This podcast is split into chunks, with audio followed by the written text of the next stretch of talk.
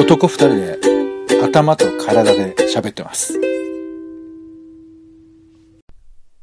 どうも、オレンジです。好きなことわざは、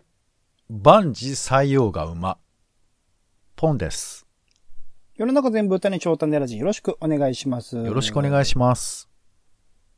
東京民話。東京にも語り継がれてきた民話がある。民話を知れば東京の見え方も少しは変わる。といいなら東京民話。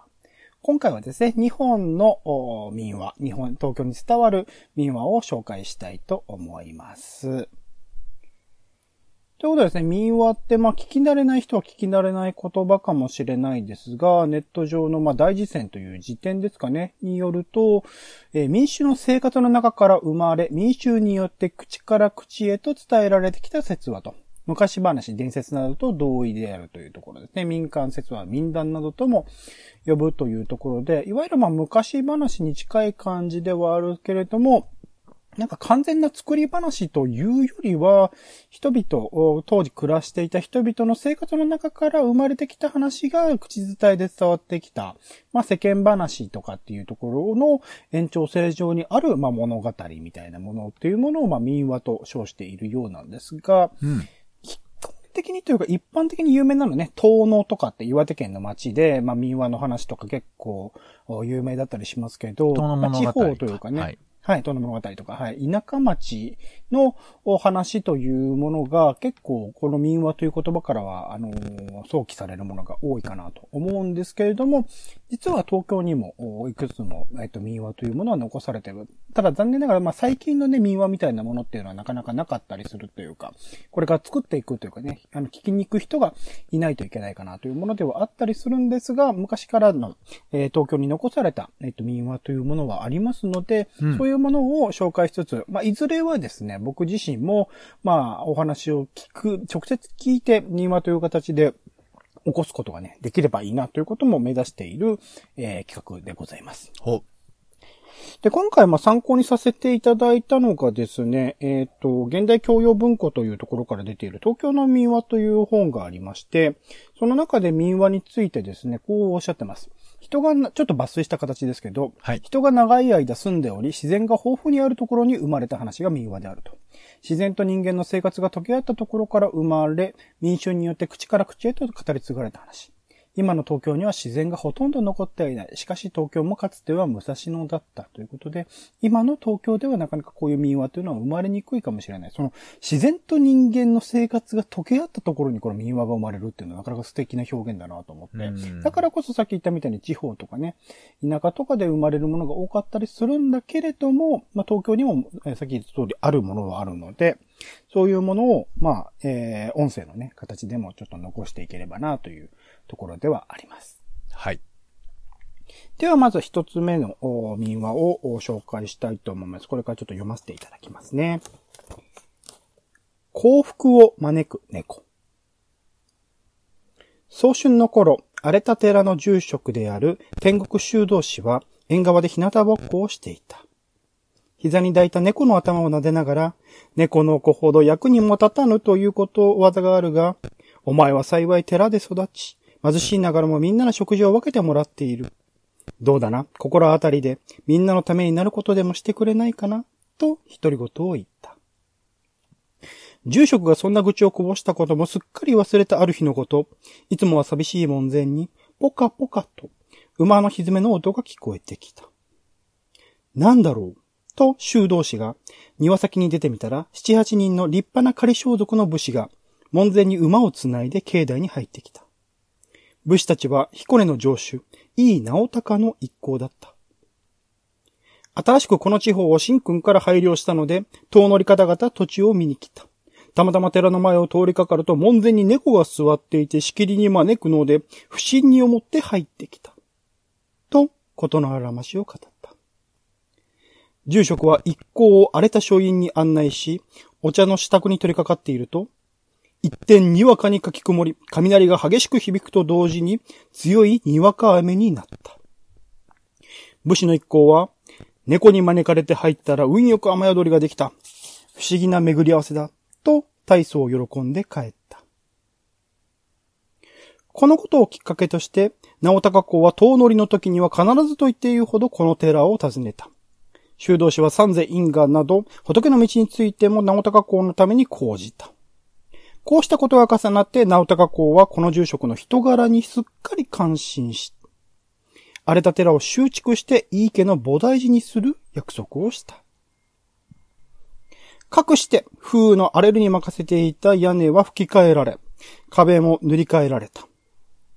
寺は見違えるほど立派になった。そして各地から修行者が次々に訪れてきた。寺が栄えるようになり、この地の人々が喜んだのは言うまでもない。その猫は寺が修築されて間もなく死んだ。住職は境内に手厚く葬り、石碑を立ててやった。その後、直高公は天国寺にこんなことを言った。あの猫はただの猫ではない。観音菩薩の化身に違いない。私は猫に招かれてあなたに出会い、信仰を得たばかりか、修行者のために寺を復興させ、善行を積ませてもらった。そこで招き観音と名付けたらどうだろう。いい直高公の言葉は間もなく実現した。本堂のそばに猫は祀られた。この話は瞬く間に広がり、幸福を招く猫として信仰する人が増えていった。このことがあってから檀家の人たちは猫を大切にし、死後は手厚く葬るようになったという。1570年頃、天正年間の頃の話である。この寺は、万事年中1660年頃に直高の宝号を取って、豪徳寺と呼ばれるようになった。現在、世田谷区世田谷2丁目の豪徳寺がこの物語の寺だと伝えられている。今も境内に猫を祀ったと言われる笑福観音堂があり、その傍らの墓石が猫の墓と言われている。そして墓石のかけらを店先に巻くと商売が繁盛すると言い伝えられてきた。という話ですね。どうですか、ポンさん？えーど、どうですか？あの、読んでみて気持ちよかったとかあるんですか？なんか、いい、なんか、いその、このリアリティとのバランスっていうことがやっぱ民話ってすごく大事で、ほディテールとして、それこそ具体名としての、最初の天国修道士の名前であるとか、う。うん。いい直高さんの名前であるとか、はい。あと最終的にね、その豪徳寺の名前が出てくるとか、そういうところのこうリアリティの蓄積みたいなところに、なんか信憑性じゃないですけど、なんか単なる物語、それこそ桃太郎とか浦島太郎とかの、まああれはだからすごく抽象的な表現をすることによってその余白をいかにこう埋めるかとか、あの過去のそのね、風習とか方位的なものとかを、まあ物語として展開してるんだけど、なんかこれはもう本当に起きた実証をそのまま語って、もちろんその後で何回も何回も繰り返しあの言い伝えられることによって、もしかしたら何か持っているところであるとか、脚色が加えられたところであるとか、省かれたところってあるかもしれないけれども、なんかそういうそのプロセスみたいなことが、こう、見られる。すごくまあ、登場人物にとっては都合のいい話にある種なってるとは思うんだけれども、それでもなんか豪徳寺っていう街、ところを訪れた時には、なんか思い出してしまうようなエピソードだなと思って、いいなと思って、ちょっと紹介してみた感じなんですよね。やっぱあの、後の豪徳寺である。みたいなところがやっぱ気持ちいいよね、多分。そうそうそう、そこが、そう、いいな喋り手としてはね、語り手っていうんですか、なんかそんな感じはしましたよね。なんか、猫が活躍する話っていうのもいいね。いっぱいあるんだいいろうけど。ですよね。うん、しかも猫がこう、なんていうの、人格を宿してないっていうか、普通に猫のままっていうのもいいですよね、これね。ああ、そうね。だから、そっち側に行くやつもあったんだろうけど、うん。豪徳寺あたりでは本物の猫っていうところでやってんだろうね。普通に招いてるだけですからね、基本的にはね。しかももしかしたらたまたまなんだろうな、みたいなところ思ってしまうけれども、なんかすごくいい話になってますよねうん。だからまあそういうちっちゃな縁をありがたく思うっていう、そういう、なんていうか信仰心大事よね、みたいな。まあでもそそこまうですね。まさ寺の話だから。うん、そうね。でもこう、なんかあんまりこう、押し付けがましくないところが、まあこれ、うんあの、まとめた人のセンスかもしれませんけど、程よい感じなのかもしれませんね。なんとなくこのお寺の人から始まった話みたいな気はしますけどね。はいうんうちが菩提寺になった理由はね、みたいなところで話した、始めたところかなとは思うんですけどね。では、ちょっとまたタイプは違う話になりますが、えー、2本目を紹介したいなと思っております。はい。いきます。不運の橋。高狩りの帰り道。徳川吉宗は周りの者たちの話に耳を傾けていた。その話とは、1400年頃大江年間のことである。紀伊の国からやってきた鈴木九郎という夫婦者が武蔵野の国の中野に落ち着いた。野良仕事に精を出した甲斐があって暮らしもだんだん楽になった。すると九郎はわずかばかりの元手で商売を始めた。ところが素人の悲しさ、商売を思うに任せず、苦労して蓄えたわずかばかりの元でも使い果たしてしまった。苦しい時の神頼みで熊野権現様におすがり申そうと思い立ち、一心に祈った。それからしばらくして二三頭の馬が良い値で売れてどっさり儲けた。夫婦はほっとした。楽をしてお金儲けをしようとして天罰が当たったが、熊野権現様のおかげで幸い元通りになった。これからはまた一生懸命になって働こうじゃないか。夫婦は固く今しめあった。それからというものは苦労はよく働き妻もこれに負けず仕事に精を出して働いた。ある日のこと、苦労が畑を耕していると、桑の先にコツンと当たるものがあった。掘り出してみると一つの壺だった。開けてびっくり、砂金などの財宝がいっぱい詰まっていたのだ。当時は銀行という便利なもののない時代のこと、蓄えた財宝やお金はもっぱら地下に埋めておくのが習わしだったらしい。おそらく誰かが埋めておいたものだろうか。お持ち主もはっきりしないので、夫婦はこれをまた熊野権現様のお授けと一人決めしていた。砂金の壺を手に入れてから夫婦には運がついてきた。やがて二人三人と子供が生まれた。今は下男を抱える身分になって有頂天になっていたが、急に心配が出てきた。心配事というのは、盗賊に襲われせっかくの財宝が奪われてしまわないかということだった。ひとたび不安が心の中に頭を持ち上げると、いても立ってもいられない。そこで、誰も知らないところへ埋めておこうと決心した。ある夜遅く、下男に財宝の入った壺を背負わせて持ち出し、畑に埋めた。これならまず大丈夫、とほっとしたのもつかの間、今度は、下男か盗みはしないだろうか、と不安になってきた。そしてついにある真夜中、苦労は下男の使いの帰り道を待ち伏せして切り殺し、橋から死体を神田川に蹴落としてしまった。こんな無慈悲なことをした苦労だが、その後ますます栄え、近くに住む人は彼を中野中野の長者と呼ぶようになった。ところが、永遠に栄え続けるかに見えた中野長者にも破滅の時が来た。娘が年頃になり、嫁入りすることになった。いよいよ嫁入りの当日、花嫁衣装に包まれた娘が嫁入り先に行く途中、どうしたことか橋から落ちて死んだのである。遺体は下流の橋に引っかかっているのが発見された。不思議なことに娘が落ちて死んだ橋は、千年苦労が下男を殺して蹴落とした橋だったのである。下男の報いが娘に来たと苦労は深く後悔した。そして髪を切り落とし、出家して少蓮と名乗った。少蓮はいずれ、いずともなく旅立っていった。村人たちはこの事件の後、いつとはなしに娘が落ちた橋を姿水橋、遺体が引っかかっていた橋を面影橋と呼ぶようになった。このことがあってから、嫁入りや婿入りの行列は、不縁の橋として、この姿水橋を避けて通るようになったとさ。姿水橋をヨドバシと改名してからも婚礼の行列は決して通らなかったと言われ、この習慣はずっと明治の初め頃まで続いていたという。面影橋というのは現在も新宿区の西早稲田にある。えー徳川秀宗が、えー不吉な話じゃのヨドバシと改めたら当者と即座に命じた。新宿区西新宿の鳴子坂下の神田川にかかっているヨドバシの話でした。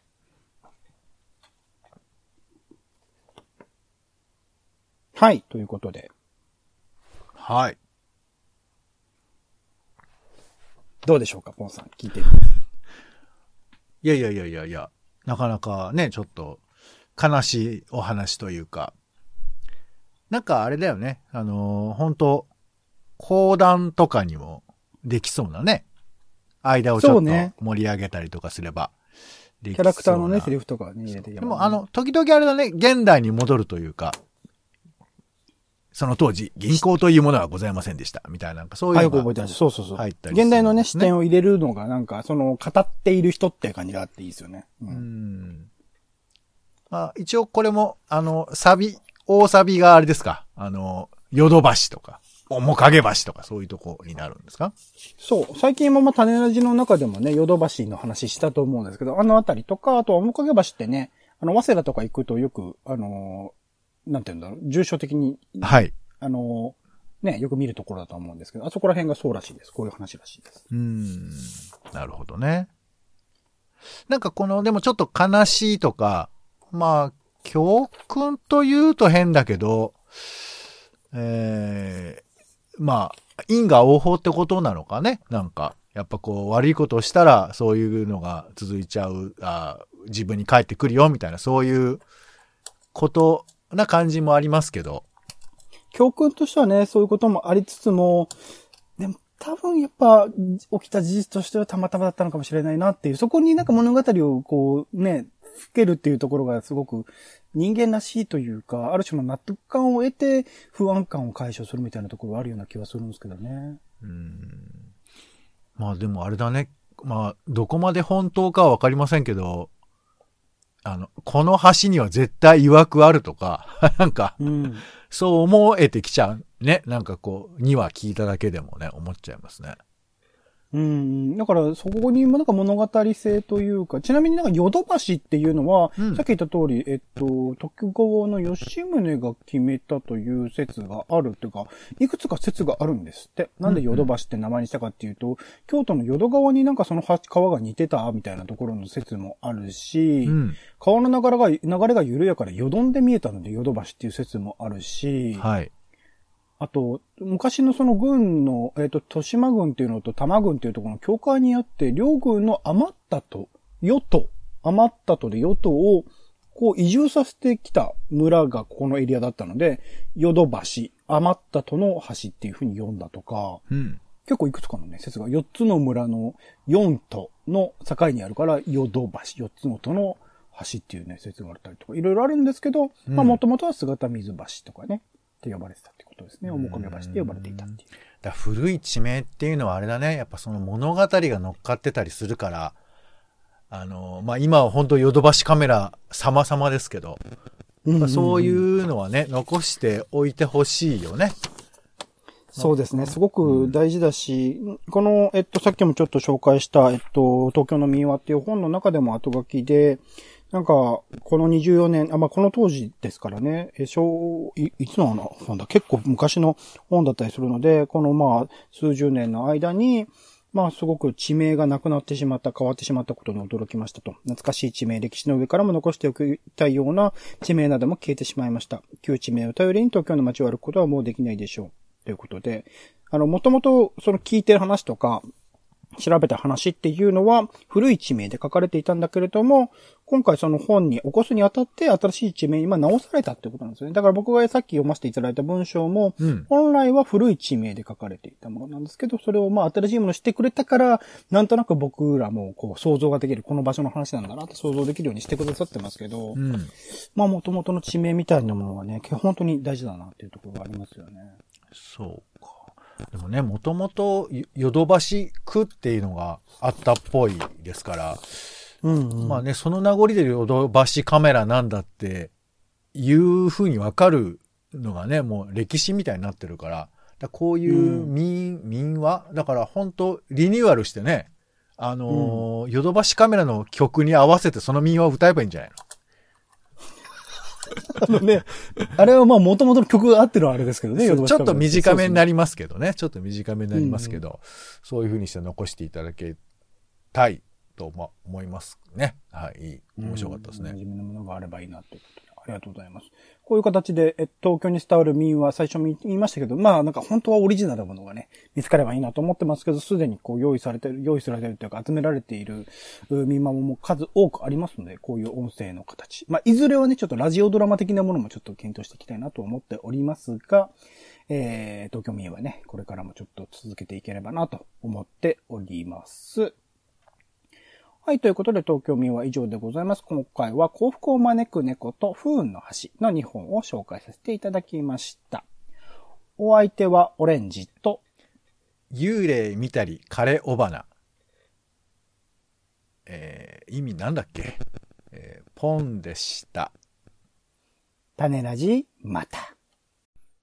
タネラジは、ポッドキャストや Spotify などでほぼ毎日配信しています。音声で配られた内容はブログで補足を、更新情報は Twitter でお知らせしています。また、番組の感想や質問もお待ちしています。公式サイト、タネラジ .com のお便りフォームから送ってください。Twitter など SNS でハッシュタグタネラジで投稿いただくのも大歓迎です。